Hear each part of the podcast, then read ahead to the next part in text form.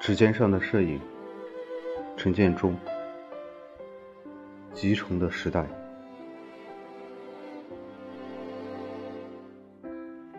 上中学的时候，喜欢装收音机，每个周末都消耗在上海的几个电子零件市场，买回的一堆电子元件，按线路图拼装连接。当声音从小喇叭里传出的时候，那种成就感就像后来在显影盆里看到影像逐渐显现出来一样的兴奋。那个年代，一切都是那么耗时，结果在一步一步的操作中调控和修正。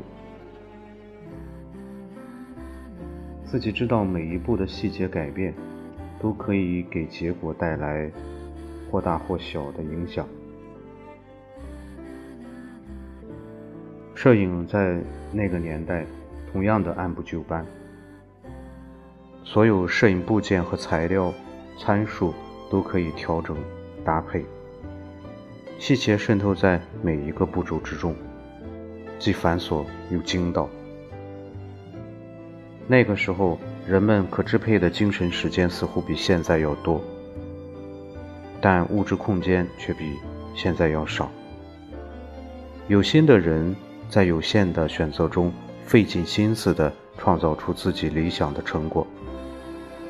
收音追求频段的多样和音质的清晰，摄影追求曝光的准确和画质的细腻。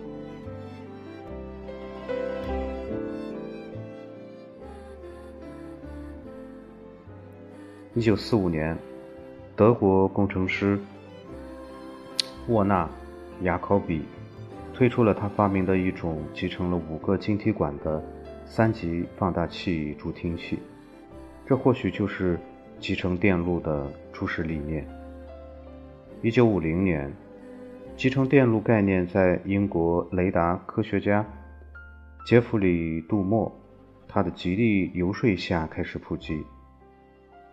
器件的集成化在随后的年月中，技术和功能上不断的强化，结构变得越来越复杂和越来越包容，但也让使用者的参与越来越简单，简单到每一个集成件都可以对等一个预期的功能结果，而集成化的器材以预想不到的结果影响着日常的社会生活。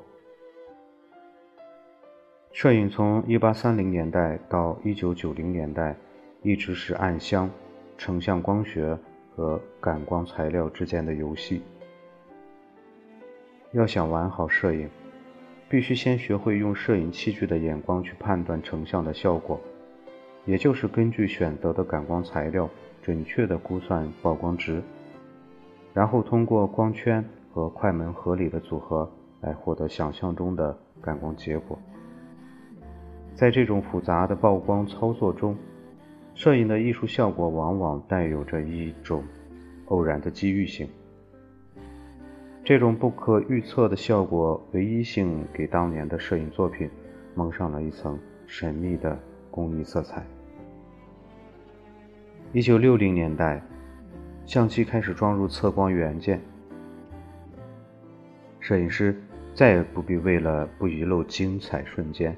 而苦练估算感光值的独门秘技，或者手持一个测光表而耽搁了捕捉瞬间。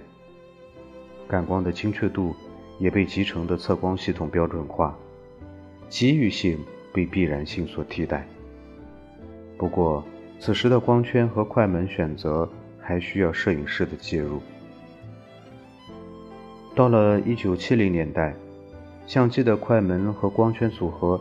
也开始实现程序化的自动设置。这种设置把摄影师的手工化曝光调控，最终转移给了工程师的标准化程序编制。摄影变得工艺性越来越少，而趣味性却越来越多。从1980年代起，可编程大规模集成电路的普遍使用，使得摄影的技术操作性。几乎完全可以预编程式化的电子操控来替代，甚至连胶片的感光设置也由相机来自动检测完成。再接下去的自动对焦，特别是智能化的多点选择对焦，结合其他已经自动化的功能，把摄影过去一百多年一成不变的教规彻底的变革。摄影的技术性在集成化中。被芯片替代，在操作上变得越来越单一和简化，几乎抓起任何一台相机，设置到 P 档便可以一蹴而就。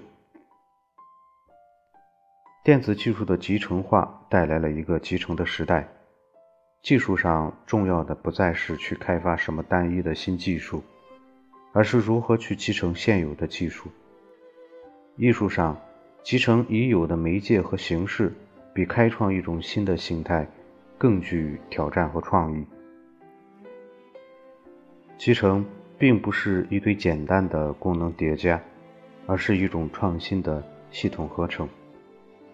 就像电路的集成化，多种现有元素被合理的汇集，在综合的运用中加入创新的联系，一种全新的模式和效应应运而生。当摄影的功能加上地理定位和图像传送，摄影的客观真实性和纪实性，给记录人类历史提供了一个全新的表现形态。当摄影的数字暗房功能集成进相机，使得摄影师在拍摄时便能够更真切地以视觉化的艺术效果来阐释自我当时当地的情感宣泄。现在已经没有人会只为了听到远方的声音，而再去简单的买一堆零件安装一架收音机。但是有人会用几件成熟的机件来集成一套复杂的系统，尽可能的去还原自然的声响。摄影亦属如此。再去推究那些成像的细枝末节。计较那些技术的点点滴滴，都已经不足以创造出一种新的形态和作品。